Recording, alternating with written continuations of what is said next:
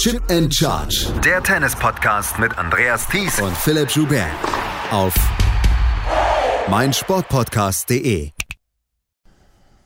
Es gibt eine neue Nummer 1 im Frauentennis zum fünften oder sechsten Mal in der Open Era, dass zur gleichen Woche, also nächste Woche, sowohl bei den Herren als auch bei den Frauen eine neue Nummer 1 gekürt wird. Auf der Herrenseite Novak Djokovic, auf der Frauenseite dann Arina Sabalenka. Das hatte Gründe und darüber müssen wir unbedingt sprechen. Herzlich willkommen zu einer neuen Ausgabe von Chip in Charge im Tennis Talk. Mein Name ist Andreas Thies, natürlich wieder an meiner Seite Philipp Schubert. Hallo Philipp. Hallo Andreas. Ja, ich hatte es letzte Nacht oder heute Morgen hatte ich das in kurzen Worten zusammengefasst. Wir machen ja die Podcasts immer so, dass wir abends aufnehmen und ich dann morgens dann noch so gegen 5, 6 Uhr dann den Rest zusammenfasse. Und ich hatte das in kurzen Worten heute zusammengefasst. Und äh, das Match, über das müssen wir einfach sprechen. Das Match von äh, Iga Swiatek gegen Jelena Ostapenko. Wir wussten vorher, dass es ein Duell ist, was Swiatek nicht so richtig gerne mag. 0 zu 3 war die Bilanz bis dahin. Und jetzt steht sie 0 zu 4, weil Swiatek ab Mitte des dritten Satzes, so können wir es glaube ich sagen, abgeschossen worden ist von Jelena Ostapenko, die irgendwann im dritten Satz einen Modus gefunden hat, wo sie nicht mehr verfehlt hat. Das war eine ziemliche Schau. Und bevor wir nachher über die neuen Bälle sprechen, die es bei den US Open dieses Jahr gibt, müssen wir erst über die Leistung von Ostapenko sprechen, weil die war wirklich absolute Weltklasse. Ja, ich würde sagen, Leistung Ostapenko, Auswirkungen für Schiontek. Und dann können wir die Bälle reden, die ja jetzt wieder zum Thema geworden sind. Wir wissen alle seit Jahren, wozu Ostapenko in der Lage ist. Sie hatte damals als gerade 20-Jährige, ich glaube ein, zwei Tage über den 20. Geburtstag hinaus die French Open gewonnen und das war damals ja auch eine unglaublich beeindruckende Show gegen eine Spielerin, die unglaublich gut in der, also ich rede von Simone Halep, die unglaublich mhm. gut in der Defensive ist und mit der Rückhand eine, eine Waffe hatte, die zu den Besten auf der Tour gehört und trotzdem hat Ostapenko sie abgeschossen in dem Match und wenn man jetzt hinguckt, ist Ostapenko im Vergleich zu damals eine andere Spielerin, eine, eine bessere Spielerin eigentlich auch, weil eine komplettere Spielerin. Sie kommt nicht so häufig in diesen Modus rein, wie man damals annehmen konnte, wo sie eben wirklich in der Lage ist, na, das Spiel der Gegnerin komplett zu dominieren. Aber sie ist kompletter, nur eins fehlt ihr eigentlich im Vergleich zu früher. Und das gefiel mir und fiel mir auch gestern Nacht auf. Das war der Aufschlag. Der mhm. hat sich über die Jahre zum Problem entwickelt, aber ich fand hier gegen die beste Return-Spielerin, die wir in den letzten Jahren gehabt haben, so, so gut zu servieren, so die Spots zu treffen, so den Court zu öffnen, dass schwierig Biontech da eben sich nicht reinfressen konnte, wie sie es ganz gegen ganz viele kann, das war das Beeindruckende. Das andere kennen wir von ihr, eben die Power, die sie hat, aber eben eher so diese explosive Power, die Art, wie sie in die Vorhand von Schwiontek rein kann, das ist, das ist alles sehr beeindruckend, aber wir müssen wahrscheinlich auf den Aufschlag gucken, der eigentlich eher zu einer Schwäche geworden ist, aber hier finde ich herausgestochen. Das war eine überragende Aufschlagsleistung von Jelena Ostapenko. Insgesamt 65 Prozent erster Aufschläge hat sie getroffen. Sie hat 33 von 45 Punkten nach dem ersten Aufschlag gemacht. Sie hat im zweiten Satz fünf Asse geschlagen, als sie so den, den, den Abstand zwischen sich und Schwiontek gelegt hat im zweiten Satz, wo es zwischendurch erst noch ausgeglichen war, aber dann kam wieder auf einmal dieser Modus von Ostapenko, wo er einfach nicht mehr verfehlt hat. Und das ist einfach eine unglaublich gute Leistung. Und vor allen Dingen hat sie sehr viele erste Aufschläge getroffen. Ich habe es gesagt, 65 Prozent. Über den zweiten Aufschlag hat sie nicht viele Punkte gemacht, aber der erste war drin. Und wenn der erste drin war, dann hat sie die Punkte gemacht. Und das war wirklich richtig beeindruckend. Es ist ein Spielstil, der nach wie vor so ein bisschen nach dem Motto läuft, ähm, Sieg oder Spielerbruch. Also äh, es geht, es geht nur diesen einen Weg. Sie hat den, den Plan B vielleicht nicht unbedingt, wo sie dann sagt, okay, ich versuche es jetzt mal mit ein paar Slices oder so. Aber wenn dieser Weg funktioniert, und er hat einfach funktioniert in den anderthalb Sätzen ab Mitte des zweiten Satzes, dann ist das einfach a sight to behold. Ja, und sie kann ja hier durchaus auch noch weiter im Turnier kommen. Also die obere Hälfte ist jetzt relativ offen. Klar, Coco Goff ist der große Name, auf den sich vieles fokussieren wird.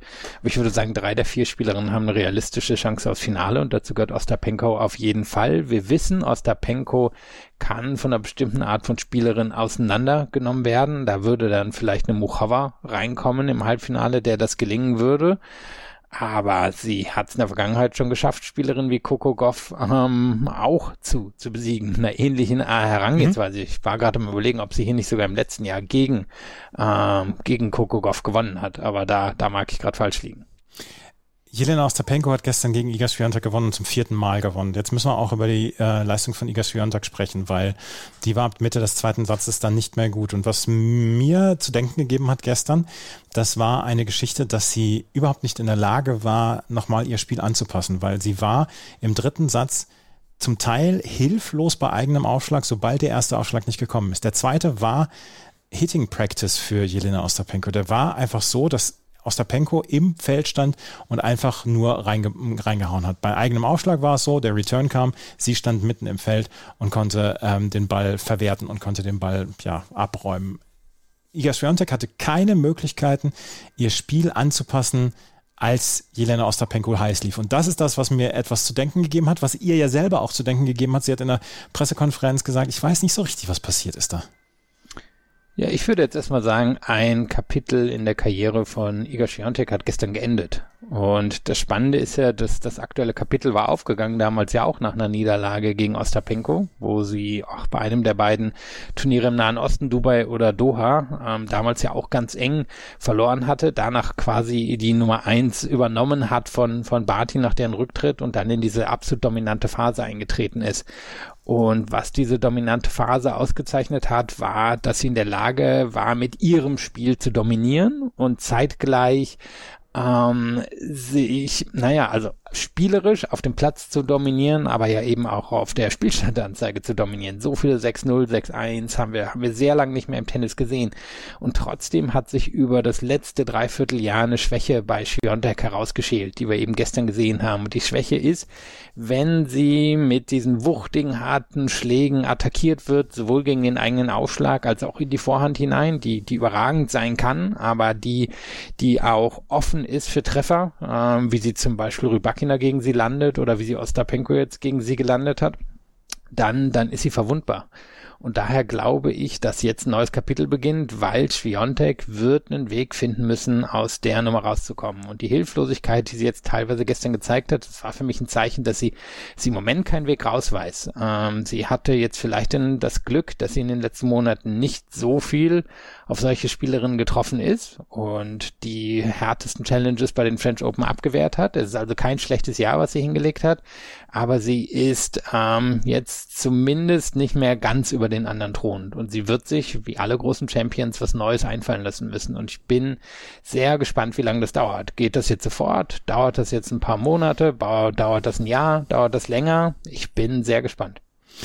Dann lass uns doch jetzt mal gerade noch über die Bälle sprechen. Übrigens, Coco Golf gegen Jelena Ostapenko hat es bei den Australian Open dieses Jahr gegeben und da hat Ostapenko in zwei Sätzen gewonnen. Das nur okay. nochmal zur, ähm, zur Einordnung. Ostapenko letztes Jahr in der ersten Runde ausgeschieden. Ähm, Lass uns über die Bälle sprechen, weil die sind seit diesem Jahr angepasst gegenüber den Herren. Wir haben in den letzten Jahren dann ja auch immer wieder Überraschungssiegerinnen gesehen und auch letztes Jahr dann mit den alten Bällen noch Iga Swiatek als Siegerin gesehen. Jetzt gibt es die gleichen Bälle wie bei den Herren und äh, schon hat ähm, äh, in der vierten Runde verloren. Maketa Vondrushova hat heute über ihre Armschmerzen geklagt und sagt, der Ball ist extrem schwer, die Saison ist lang und ähm, ich habe damit so ein bisschen Probleme. Und Swiatek, die ein sehr, sehr spin-basiertes Spiel hat, hatte damit dann auch Probleme. Und es war vielleicht dann auch ein kleiner Faktor, der dazu führte, dass Ostapenko hier letzte Nacht so, so gut gespielt hat. Naja, auch bei den Herren gibt's ja ein paar Beschwerden. Ähm, also Pospisil war das, glaube ich, der jetzt so für, für die Spieler der PTBA gesprochen hat und gesagt hat, dass das nur zu Verletzungen führt, dieser schwere Ball. Und letztes Jahr hatten wir die Beschwerden bei den Damen, dass die leichten Bälle auch zu Verletzungen führen können. Also anscheinend ist es Zeit, dass sich da alle zusammensetzen und nochmal gucken, wie, wie man das am besten machen kann ähm, in den langen Saisons, die es im Tennis gibt. Was natürlich jetzt schon auffällt, wir haben heute auch wieder eine Leistung von einer von einer Hardhitterin gehabt, die wirklich in der Lage ist, den Ball extrem zu beschleunigen, so wie Ostapenko und die, die eine Spielerin abgeschossen hat, die dazu nicht unbedingt in der Lage ist. Jetzt ist natürlich die Frage, war das jetzt nur, nur ein kurzes Aufflimmern oder treffen die beiden am Ende sogar hier im Finale aufeinander? Also warten wir das Turnier mal ab und dann, glaube ich, können wir nochmal ein Urteil über die Bälle sprechen. Das ist eine Überleitung gewesen wie im besten Sportfernsehen, die du jetzt gerade geliefert hast. Ähm, Madison Keys hat heute nämlich gegen Jessica Pegula gewonnen mit 6 zu 1 und 6 zu 3. Und ähnlich wie Ostapenko bei Schwiontek gestern hat Madison Keys Jessica Pegula so ein bisschen den Schläger aus der Hand geschossen. Pegula hatte während des Matches überhaupt keine Chance. Philipp, du hast seit zwei oder drei Turnieren nicht mehr auf Madison Keys im Halbfinale getippt. Jetzt, vielleicht kommt jetzt ihre Rache. Ja, wahrscheinlich, ne? Ich glaube, French Open habe ich das letzte Mal ins. Halbfinale genau. getippt. War, ich glaube damals gegen Zhang, ähm, die, die dann irgendwie trostlos in der ersten oder zweiten Runde ausgeschieden ist. Ja, es war eine extrem beeindruckende Leistung. Zeitgleich finde ich, hat Piku bei Pegula komplett das Feuer gefehlt. Das war irgendwie so eine äh, Leistung, was ich jetzt auch von ihr nicht unbedingt erwartet hätte. Die wirkte so stabil in den letzten Wochen. Wir haben so häufig über die Viertelfinalhürde bei ihr gesprochen, die, die sie eben nicht in der Lage ist zu überwinden. Und da waren ein, zwei machbare Aufgaben dabei. Und auch heute gegen, gegen Kies wäre in der Theorie machbar gewesen. Aber wir müssen sagen, Kies hat auf hohem Niveau gespielt gespielt und Pegula hätte an ein ähnliches Leistungslevel rankommen müssen, glaube ich, um heute eine Chance zu haben. Und Kies spielt jetzt seit drei Runden sehr stabil, ist aber ehrlicherweise natürlich auch nicht in der Form gefordert worden und nicht von der Art von Gegnerin gefordert worden, die ihr häufig in der Vergangenheit Probleme beschert hat. Aber Kies können wir einfach mal sagen, dass sie sehr, sehr rundes Tennis im Moment spielt. Das ist, das ist mit wenig Fehlern verbunden. Sie hat natürlich dieses eine Match gegen Ludmila Samsonova gehabt, wo sie kämpfen musste, wo sie den ersten Satz verloren hat, aber dann, als sie im zweiten Satz so ein bisschen das Mittel gefunden hatte, dann hat sie nicht mehr zurückgeschaut. Und trotzdem können wir wirklich sagen, sie spielt im Moment ein sehr rundes Tennis. Wenn wir sie gesehen haben, wenn sie nicht so richtig gut drauf war, dann war sie sehr, sehr fehlerbehaftet, dann war der Aufschlag nicht so richtig gut. Aber jetzt eine ganze Menge Selbstvertrauen, sich auch in den ersten Runden geholt. Ähm, sie spielt mit einer ziemlichen Leichtigkeit. Ihr scheint dann auch dieser Druck von außen nichts zu machen, weil ich könnte mir auch vorstellen, dass sie ganz froh ist, dass sich hier alles im Frauenturnier um Coco Golf dreht und dass sie im Moment so ein bisschen ihre Runde drehen kann. Goff und dann an zweiter Stelle um Pegula. Und ja. da ging Kies natürlich ein bisschen unter.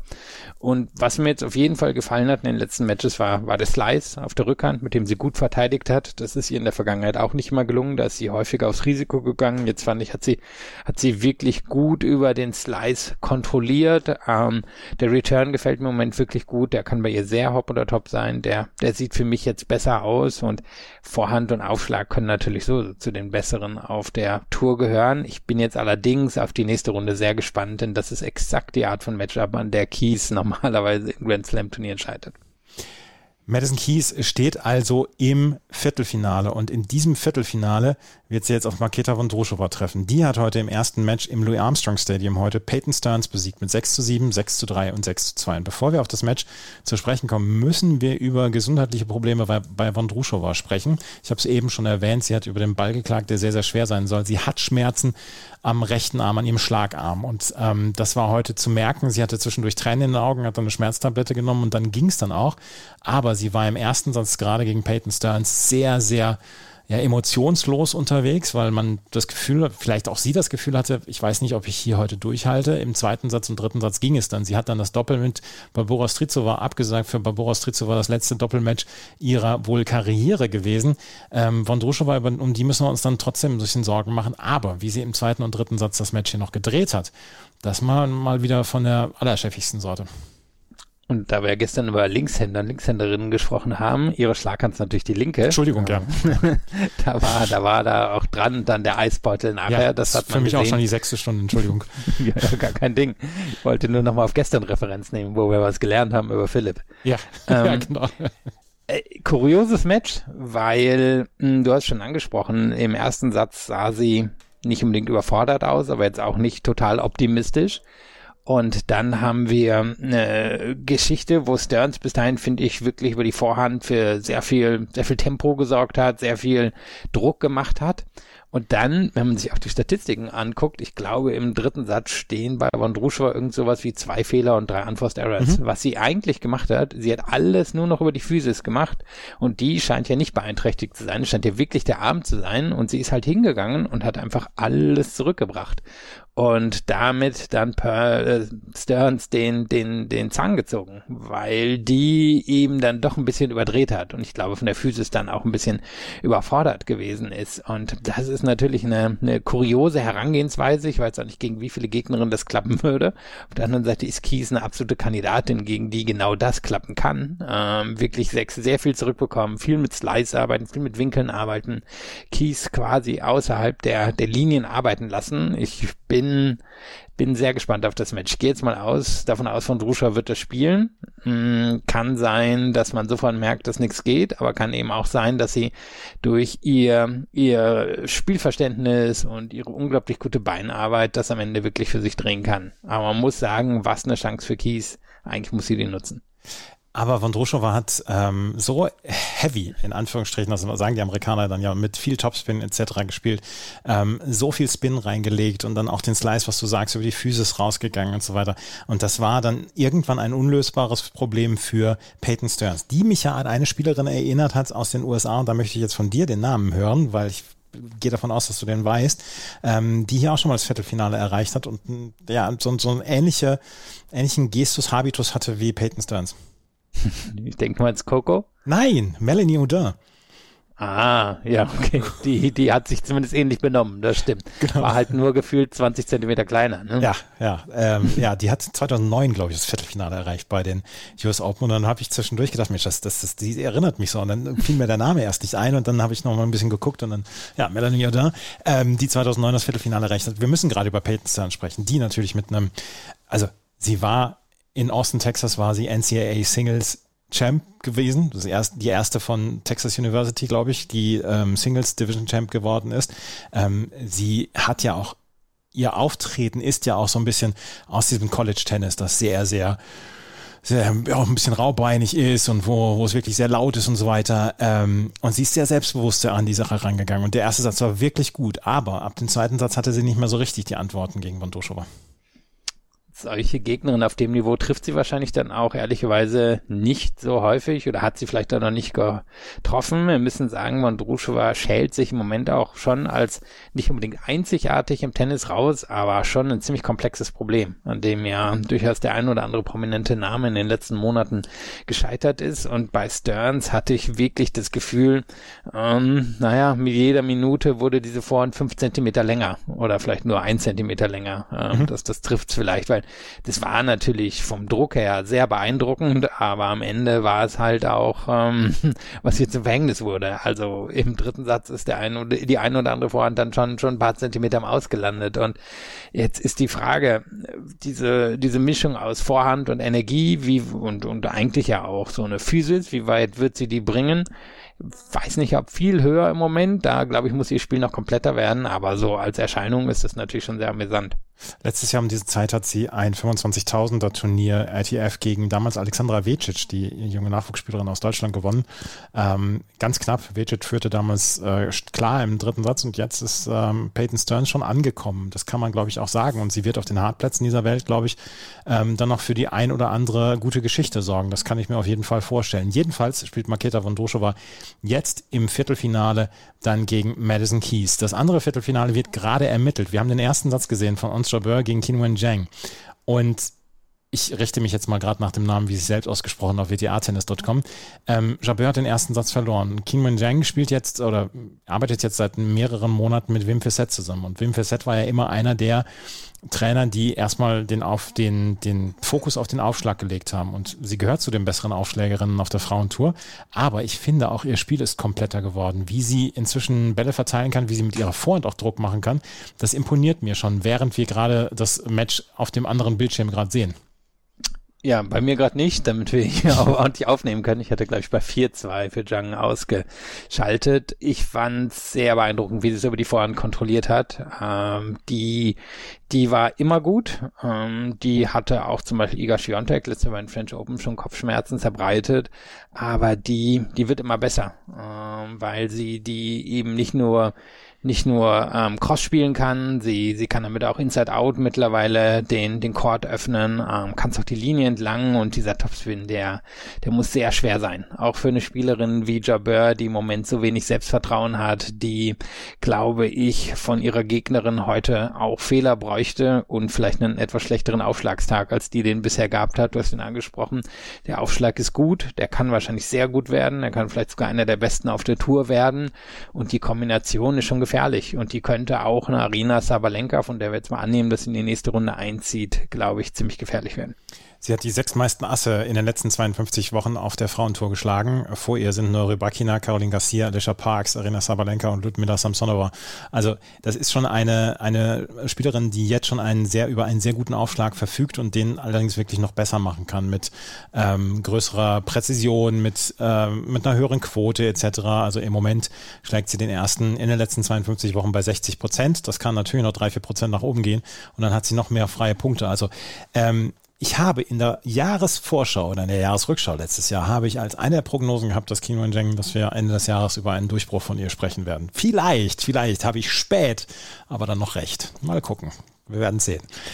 Kommen wir zu den Männerergebnissen, die es dann heute schon gegeben hat. Das eine Ergebnis, äh, das war so ein bisschen Business as usual. Das war das Ergebnis von Carlos Alcaraz, der heute gegen Matteo Analdi gespielt hat. Dass Matteo Analdi in dieses Achtelfinale gekommen ist, ist eine große Überraschung gewesen, aber das ist ein Spieler, mit dem wir uns auch in den nächsten Monaten und Jahren noch werden beschäftigen müssen. Einer der jungen Talente aus Italien. Ich habe eigentlich gedacht, als ich ihn das erste Mal auf der Challenger Tour gesehen habe, dass er vielleicht einer für die langsamen Sandplätze ist, aber er kann hier auf den Hartplätzen reüssieren. Gegen Alcaraz hatte er heute halt keine Chance. Und da habe ich zwischendurch ein paar Punkte gesehen von Carlos Alcaraz, wo ich dann gedacht habe, vielleicht nehmen wir das, was Carlos Alcaraz da macht, schon alles als zu normal hin.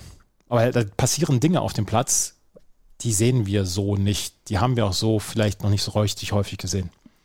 Ja, wir haben ja auch wenig über ihn in diesem Turnier gesprochen. Eigentlich mhm. immer ein Zeichen oder auch reserviert eben in früheren Jahren für die Nadals, Federers, Djokovic's dieser Welt, weil was soll man sagen? Oder Schwiontek auch ganz häufig ähm, weil es halt so dominant ist. Und jetzt schaut man sich an, Analdi spielt ein gutes Match, würde ich sagen, ähm, kriegt ordentlich Geschwindigkeit in seine Bälle rein. Und trotzdem war das Gefühl da jedes Mal, wenn Alcaraz auch nur eine kleine Herausforderung hat, dann wird er die meistern. Wir gucken uns das Break da zu Beginn des dritten Satzes an, 2-1 für Analdi. Alcaraz braucht drei Minuten, hat er das wieder umgedreht. Und ähm, ich vermute, das wird ihm auch noch gegen den einen oder anderen Gegner in diesem Turnier gelingen. Und das Krasse an ihm ist ja halt wirklich, Ah, er hat diese brutale Vorhand, äh, mit der er wirklich einen Match komplett bestimmen kann. Sein Aufschlag wird besser, die Rückhand ist gut genug. Also das, das sind so die Basics. Aber was er ja wirklich mit dieser Spielfreude noch erzeugt, ist eine Unberechenbarkeit für den Gegner. Und wir wissen jetzt noch nicht, gegen wen er in der nächsten Runde spielt. Aber wenn es zum Beispiel Zverev wäre, dann wird Zverev sich vermutlich genau daran die Zähne ausbeißen, dass Alcaraz halt improvisieren kann, ähm, dass Alcaraz ein Spiel sehr unberechenbar unberechenbar machen kann, äh, sehr unrhythmisch machen kann, auch weil er halt so schnell häufig auf den Winner geht. Und das zeichnet ihn im Moment aus, dass er, dass er beides hat, die pure Power und die pure Athletik und dann eben diese, dieses Spielverständnis, was irgendwie gepaart ist mit einem Spielwitz und dann zu Alcaraz führt.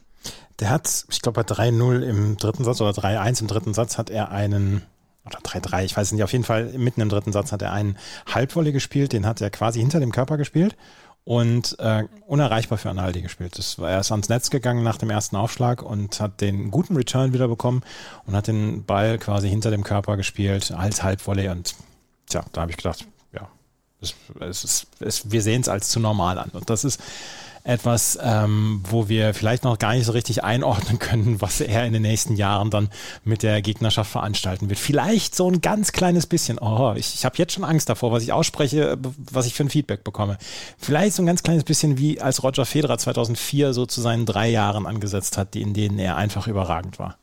Ja, möglich ist es. Also er hat von der Spielanlage sicherlich am meisten von Federer von den Top 3. Dadurch, dass er, wenn es eng wird, die Entscheidung der Offensive sucht. Und das ist ja auch, warum viele ihn, glaube ich, so gut finden, weil er dann nicht unbedingt kalkuliert oder es erstmal über Safety First versucht, sondern der, der versucht in, in der Offensive immer die Entscheidung zu suchen. Und das hat er gemeinsam mit Federer. Also, äh, Carlos Alcaraz steht im Viertelfinale. Er wartet im Moment noch auf seinen Gegner, weil Yannick Sinner und Alexander Zverev erst spät in der Nacht antreten werden. Jetzt aber, ähm, ein Spiel haben wir noch, was heute beendet worden ist, und das ist das Match zwischen Andrei Rublev und Jack Draper. Und das hat Andrei Rublev heute in knapp drei Stunden in vier Sätzen gewonnen. Und das war eine Leistung, wo ich sagen würde, da hat erfahrene Spieler, der 25-jährige erfahrene Veteran Andrei Rublev gegen den jungen Emporkömmling Jack Draper gewonnen. Jack Draper vielleicht am Ende etwas die Luft ausgegangen, weil er nicht viel gespielt hat in den letzten Monaten, dadurch, dass er verletzt war. Aber zwei Dinge können wir sagen. Auf der einen Seite, Andrei Rublev ist inzwischen eine feste Größe, was Viertelfinals angeht. Zum dritten Mal hier in diesem Jahr im Viertelfinale eines Grand Slams. Er war nur bei den French Open nicht im, im Viertelfinale zum neunten Mal überhaupt in seiner Karriere. Er ist jetzt gleichgezogen mit Marat Safin und auf der anderen Seite von Jack Draper können wir, glaube ich, noch eine ganze Menge erwarten. Wenn er, wenn er verletzungsfrei bleibt. Genau, ja. Also das, das schieben wir mal schön hinterher. Ja, ich würde sagen, Rublev hat ihn halt weich geklopft, ne? Mhm. Also die Wie Power. So ja, wirklich. Das, das hat, das hat ähm, Draker, Draper irgendwann, habe ich das Gefühl, physisch erschöpft, was Rublev mit ihm angestellt hat. Und dieses Tempo, was er bringen kann, das führt ja gegen einen Großteil der Tour einfach dazu, dass sie, dass sie irgendwann nicht mehr können, dass ihnen die Luft ausgeht, weil Rublev halt so ein hohes, konstantes Tempo gehen kann. Er ist jetzt eben nicht Mr. Variabilität. Also da, daran beißt er sich dann zum Beispiel die Zähne aus. Aber ich fand es beeindruckend und es gibt hier eine ganz frappierende Statistik das ist hinter dem zweiten Aufschlag. Das ist sehr gut bei Rublev, wo er häufig Probleme in der Vergangenheit gab. Und das ist gar nicht gut bei Draper. Und da, da hat man dann, glaube ich, am ehesten gemerkt, dass Draper überfordert gewesen ist und auch keinen richtigen Weg gefunden hat. Die waren jetzt nicht unbedingt reingerollt, aber auch nicht viel besser. Und da ist halt Rublev krass gegen vorgegangen und mhm. war, war hier, ja, der, der klar bessere Spieler eigentlich bis auf diese eine Phase im zweiten Satz. Ja, also er war auf jeden Fall der bessere Spieler. Aber ähm, die Statistik ist ja auch sehr, sehr lustig. Er hat den äh, Pegula-Rublev-Fluch durchbrochen. In den letzten sechs Grand Slams haben Rublev und Pegula immer das gleiche Ergebnis bei Grand Slams erzielt. Und jetzt ist Pegula im Achtelfinale ausgeschieden und er hat das Viertelfinale erreicht. Aber jetzt kommt die für ihn bislang unüberwindbare Hürde, das Viertelfinale. Und er ist eigentlich mal fällig. Ja, aber sauschlechte Bilanzen gegen Medvedev und gegen Diminov. Ja. Ähm, muss sagen, er spielt wirklich gut. Also er, er hatte jetzt zwei Vorbereitungsturniere, die nicht so liefen, aber schon Wimbledon war gut. Dann hat er in Bastard ein sehr, sehr gutes Turnier gespielt, war in Hamburg ein bisschen erschöpft. Dann eben die beiden frühen, wenn auch engen Niederlagen in Toronto und in äh, Cincinnati. Aber hier war halt wieder da. Und wahrscheinlich kann er das noch zwei, drei Jahre durchziehen. Und vielleicht gelingt ihm eine Berdich-mäßige Karriere oder eine Zonga-mäßige Karriere. Ausgeschlossen ist es nicht. Ich habe noch Ferrer immer im Hinterkopf bei ihm. Ah, müsste aber, ich glaube, noch einiges kommen. Also, ja, da, da bin ich noch ein bisschen skeptisch. Äh, Ferrer hat halt auch bei den 500er und 1000er Turnieren auch wirklich gut gespielt, ne? Ja, und auch für Zonga fehlen ihm da, da noch Titel oder noch mehr Titel ähm, auf dieser Ebene. Berdig hat natürlich Grand Slam Finale, also haben die anderen beiden auch. Hm, Mal gucken. Ich, äh, bei mir, mir fällt halt immer David Ferrer als erster ein, wenn ich an André Rublev sehe und wie er dann gerne auch nochmal von den großen Jungs dann zwischendurch äh, nicht vorgeführt wird, aber wie ihm gezeigt wird, wo sein Platz ist. Also, um das mal ein bisschen netter auszudrücken. Und dass er einfach gegen die Spieler, die unter ihm in der Weltrangliste sind, gerne mal wirklich auch alle wegräumt. Und das finde ich, finde ich stark. Das muss ich dann auch sagen, da, da habe ich äh, fetten Respekt davor. Naja, und vor allem, er ist jetzt ja noch relativ jung. Eigentlich mhm. in dem Alter ist Ferrer ja wirklich durchgestartet. Ja. Also, in der Theorie ist es noch möglich. Wir werden in drei Tagen wissen, ob er ein Halbfinale erreicht hat. Das sind die Matches, die wir zu diesem Zeitpunkt abgeschlossen haben. Äh, Qin Zhang und Ons Jabeur sind im zweiten Satz. Zheng führt hier auch schon mit Break vor. Deswegen muss ich jetzt aufhören, weil ich jetzt gleich das Match zwischen Daniel Medvedev und Alex Diminor kommentieren muss. Der Rest kommt dann, wie gewohnt, gleich im Kurzdurchlauf. Wir haben eben schon das Match von Ernst Jabeur gegen Qinwen Zheng angesprochen. Im ersten Satz war Jabeur chancenlos. Zu guter Aufschlag der Chinesin, zu druckvoll die Grundschläge. Dazu kam auch noch, dass sich Jabeur während der gesamten Turnierwoche nie richtig wohl gefühlt hatte. Nach einer Erkältung in den ersten Tagen kamen jetzt auch noch Schmerzen im Ellenbogen mit dazu. Jabeur hatte auch im zweiten Satz nicht die Mittel, um Zheng wirklich gefährlich zu werden. Die schaffte wieder zwei Breaks im zweiten Satz und konnte am Ende sicher in zwei Sätzen gewinnen. Im Viertelfinale trifft Zhang jetzt auf Arina Sabadenka. Die macht in ihrem ersten Match als neue Nummer 1 der Weltrangliste. Na gut, technisch gesehen wird sie erst nächste Woche an die Spitze der Weltrangliste stürmen. Einen exzellenten Eindruck und schoss Daria Kasatkina regelrecht vom Platz. Am Ende, ließ, hieß, am Ende hieß es 6 zu 1, 6 zu 3 und Daria Kasatkina verließ als klare Verliererin das Feld. Im dritten Achtelfinale bei den Männern kam es zum Duell zwischen Alex Diminon und Daniil Medvedev. Das Head-to-Head der beiden stand bei 4 zu 2 für den Russen. Allerdings hatte Diminon die letzten beiden Matches für sich entschieden. Vor allem das Duell der beiden in Toronto vor einigen Wochen hatte noch Nachhall, war es doch Medvedev nicht möglich gewesen, durch die Defensive des Australiers durchzukommen. Und so schien es auch heute zu laufen. In den ersten eineinhalb Sätzen spielte de Menor nah an seinem Maximum. Sein Trademark-Spiel mit den wenigen Fehlern, geschickt eingestreuten Netzangriffen und seiner Schnelligkeit kam vor allem im ersten Satz zum Tragen. Den gewann de Menor mit 6 zu 2. Und auch im zweiten Satz konnte de Menor Medvedev immer wieder frustrieren. Bis zum 4 zu 5. Dort schlug de Menor gegen den Satz auf und musste gleich den ersten Satzball zum Satzausgleich hinnehmen. Ab da spielte nur noch Medvedev. Im dritten und vierten Satz spielte er offensiv, schlug bemerkenswert gut auf und siegte am Ende klar in vier Sätzen. Er trifft im Viertelfinale auf Andrei Rublev. Im letzten Match des Tages standen sich dann Alexander Zverev und Yannick Sinner gegenüber. Sinner galt als leichter Favorit gegen Zverev, der aber zum Beispiel gegen Gregor Dimitrov in der dritten Runde eine sehr gute Leistung gezeigt hatte. Und es wurde am Ende ein episches Match. Der erste Satz, das war ein zähes Ringen, allerdings auf hohem Niveau. Beide spielten mit hoher Aggressivität, wenigen Fehlern. Ein erstes Break von Zverev konnte Sinner im Handumdrehen wieder ausgleichen. Beim Stand von 4 zu 4 allerdings gab es das entscheidende Break nach einem mehr als zehnminütigen Aufschlagspiel von Sinner und Zverev servierte zum 6 zu 4 aus. Im zweiten Satz wurde Sinner besser. Die Quote beim Aufschlag von Zverev ging in den Keller. Sinner bestimmte das Match, doch gleichzeitig gab es erste Sorgenfalten bei ihm. Der Oberschenkel machte zu, die ersten Krämpfe machten sich bemerkbar. Er gewann den Satz dennoch mit 6 zu 3. Doch die Probleme wurden größer beim Südtiroler. Im dritten Satz versuchte er die Punkte abzukürzen, sofort auf den Punkt zu gehen. Das hatte wenig Erfolg. Zverev blieb geduldig, musste nur zusehen, dass er nicht hektisch wird. Der dritte Satz ging mit 6 zu 2 an Zverev. Im vierten Satz fühlte sich das Match wie ein Schwergewichtskampf im Boxen an. Das erste Aufschlagspiel von Zverev dauerte 20 Minuten. Auch er kam jetzt ans Limit, beugte sich immer wieder vor. Es war in der Folgezeit ein Kampf auf Biegen und Brechen. Mitte des vierten Satzes sah Sinner wieder fittere Spieler aus, obwohl er nicht mehr sitzen konnte während der Wechsel, aus Angst vor Krämpfen. Zwischendurch gab es auch noch einen Vorfall mit einem Zuschauer, der laut Zverev the most famous Hitler phrase gerufen hatte. Der Zuschauer wurde identifiziert und hinaus komplimentiert. Sinner gewann nach einem Break bei 4 zu 4 den vierten Satz mit 6 zu 4. Um 0 Uhr 50 ging es in den fünften Satz. Serre sah stehen K.O. aus. Zu diesem Zeitpunkt hätte wahrscheinlich kaum noch jemand einen Pfifferling auf ihn gesetzt. Doch er holte sich das sofortige Break zum 2 zu 0 und dieses Break transportierte er bis zum Ende des Satzes mit teils abenteuerlich guten Ballwechseln und gewann letztlich 6 zu 4, 3 zu 6, 6 zu 2, 4 zu 6, 6 zu 3 nach über viereinhalb Stunden. Im Viertelfinale trifft Zverev morgen auf Carlos Alcaraz. Kann er sich bis dahin erholen? Das steht zu bezweifeln. Wir werden im Podcast im nächsten natürlich nochmal über dieses Match sprechen, weil das bedarf noch einer weitergehenden Analyse. Das war es wieder mit dem Überblick über all das, was bei den US Open passiert ist. Wenn euch das gefallen hat, was wir hier machen, freuen wir uns nach wie vor über Bewertungen, Rezensionen bei iTunes und bei Spotify. Folgt uns auf Twitter und Instagram.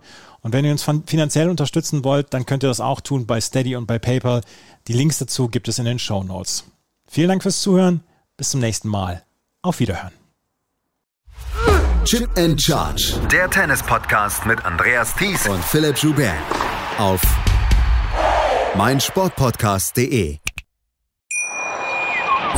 Schatz, ich bin neu verliebt. Was? Da drüben. Das ist er. Aber das ist ein Auto. Ja, eben. Mit ihm habe ich alles richtig gemacht. Wunschauto einfach kaufen, verkaufen oder leasen. Bei Autoscout24. Alles richtig gemacht. Wie baut man eine harmonische Beziehung zu seinem Hund auf? Puh, gar nicht so leicht. Und deshalb frage ich nach, wie es anderen Hundeeltern gelingt, beziehungsweise wie die daran arbeiten. Bei Iswas Dog reden wir dann drüber. Alle 14 Tage neu mit mir, Malte Asmus und unserer Expertin für eine harmonische Mensch-Hund-Beziehung, Melanie Lippisch. Iswas Dog mit Malte Asmus. Überall, wo es Podcasts gibt.